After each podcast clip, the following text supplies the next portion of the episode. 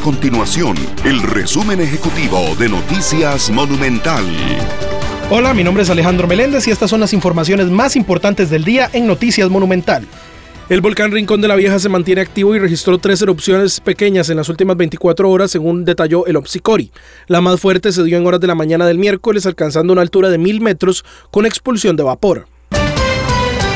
El IMAS le retiró la beca correspondiente al programa Avancemos a 55 mil estudiantes este año, luego de no haber culminado con el curso lectivo en el 2022. La cifra fue dada a conocer en la Comisión de Juventud, Niñez y Adolescencia por autoridades del IMAS, que fueron llamadas a comparecer. Estas y otras informaciones usted las puede encontrar en nuestro sitio web www.monumental.co.cr. Nuestro compromiso es mantener a Costa Rica informada. Esto fue el resumen ejecutivo de Noticias Monumental.